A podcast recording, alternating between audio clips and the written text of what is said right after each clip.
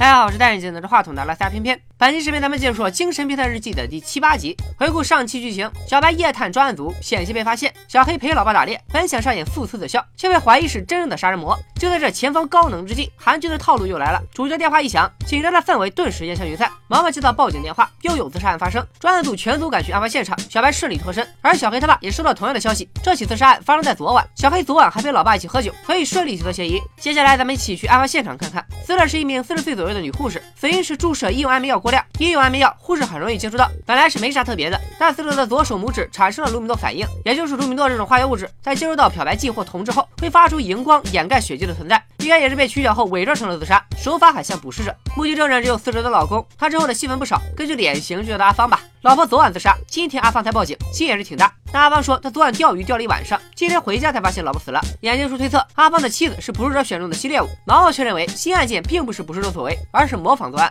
另一边，黑白 CP 都对新案件相当关注。小白好奇真凶是谁，小黑则以为是小白干的，两人狭路相逢。小黑特别向小白提起，凶手很可能是模仿作案，想看看小白会是什么反应。可小白却丝毫没有察觉，还分析上了。他认为模仿犯这么做都是为了刺激真凶露面。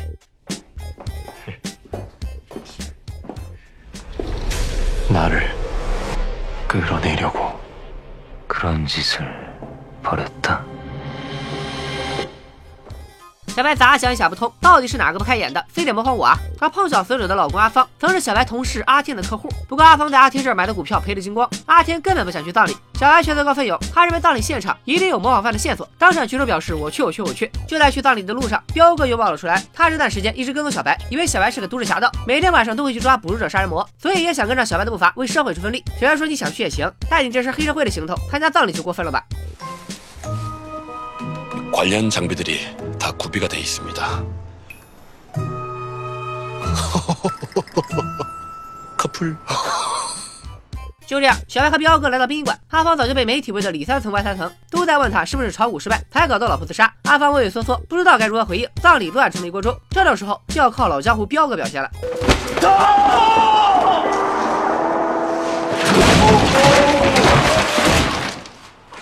괜찮아요?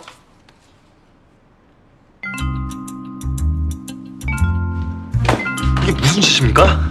기자는 막 사람 패고 그래도 됩니까? 托彪哥的福，葬礼终于清静了。阿芳看上去很感激小白，并告诉小白他见到过捕食者的长相，因为妻子曾和他提起过被某人跟踪。所以阿芳接妻子下班的时候，在医院附近看到过一个奇怪的男人。话说到这里，毛毛也来到现场，质问阿芳这么重要的信息为啥不早说？阿芳也是普通人，他害怕说出来自己也会被杀。他一想到自己炒股炒的倾家荡产，妻子不但不怪他，还独自支撑着这个家，阿芳就觉得自己还不如死了算了。小白被阿芳的夫妻情深感动，哭得鼻涕一把泪一把，还下定决心一定要先专案组一步抓住模仿犯。接下来，专案组根据阿芳的描述，判断出捕食者是个三十多岁。左而有志的男性，毛毛和于辉一组调查，查了半天是一无所获。但小白有了彪哥就是不一样，彪哥特地找来了上次在口肉店闹事的几个兄弟，让他们也出一份力。 사회 정의를 위한 일이니까 너희들도 서로 좀 보태서는 한다. 뭐라는 거야? 사회 정의.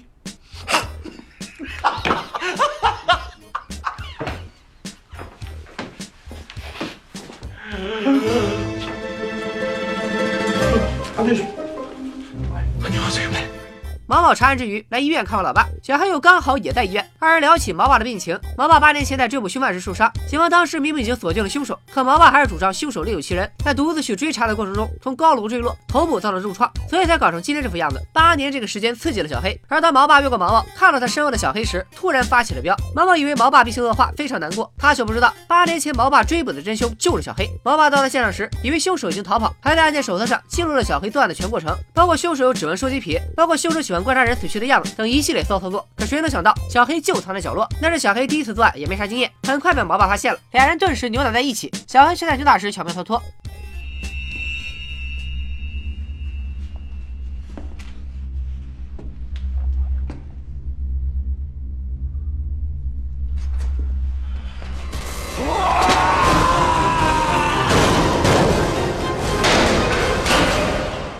小黑看着毛毛发病，内心却没有丝毫愧疚。与此同时，小白找不到模仿犯，还想来找阿芳问问线索。正桌上，阿芳烧炭自杀，看样子是要追随妻子离开人世。小白救了阿芳一命，阿芳特别感激小白，还表示只相信小白一个人。到医院之前，阿芳答应小白，只要他一恢复过来，就马上带小白去找真凶。可毛毛还是快小白一步，他在医院抓到了阿芳怀疑的对象，三十多岁，左耳有痣，在一家制药厂做医药代理，所有的表象都证明这个男人就是凶手。可不管警方怎么审讯，他都说自己没有杀人。经过监控确认，这人在案发当天确实一直在家。不过毛毛还是通过他不在重复着“不是我杀的”，感受着他情绪中的愧疚。这说明死者服用的医用安眠药很可能和他有关。男人抵不住毛毛的盘问，终于说出阿芳经常家暴妻子，看着女人可怜，所以才偷偷把药卖给他。毛毛一下子意识到，阿芳很有可能一开始就在说谎，因为如果没有捕食者存在的话，第一嫌疑人就是阿芳。另一头，阿芳已经拨通了小白的电话，他的车上次上了。自杀报废了，所以要小白开车来接他，再一起去找凶手。小白虽然穷的连自行车都没有，但小白有个好老弟彪哥。奇怪的是，彪哥平时都要黏着小白，这回居然欣然同意大哥家中行动。于是小白独自来到阿芳家中，还喝了。阿芳给的能量饮料。就在小白享受饮料的时候，他注意到墙上挂着的一幅画，画的后面不仅有自己获得勇敢士兵的新闻简报，还有全部关于捕食者杀人魔的新闻，而新闻正中间就是阿芳妻子的血手印。这下小白再傻也感觉出事情不妙了。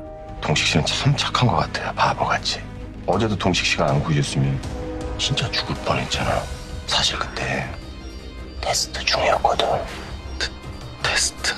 다음 살인은 어떻게 자살로 꾸밀까? 연구 중이었지. 당신. 비타 찬스 같은 거지 小白给自己挖了个天坑，毛毛还在和同事分析案情。他认为在阿芳的情绪里，除了自责和难过，从头到尾都没有展现对凶手的愤怒。在毛毛心中，阿芳的嫌疑绝对是高到爆表。可当毛毛想继续追查时，电视台打来电话，居然有人承认自己是捕食者，还要在全国观众面前直播自己的身份。这下所有人都顾不得许多了。专案组一众警察全部赶到电视台，眼镜叔作为嘉宾参与节目录制，毛毛也在一边紧张的等待捕食者连线。而这个嚣张的捕食者正是阿芳。炒股失败让他受到了很大刺激，对社会充满仇恨。只有成为捕食者，杀死比自己更弱小的人，才能让他有满足感。所以阿芳今天不再要告诉大家他是真正的捕食者，还要马上制造一起新的杀人案，也就是烧炭，伪装小白的自杀身亡。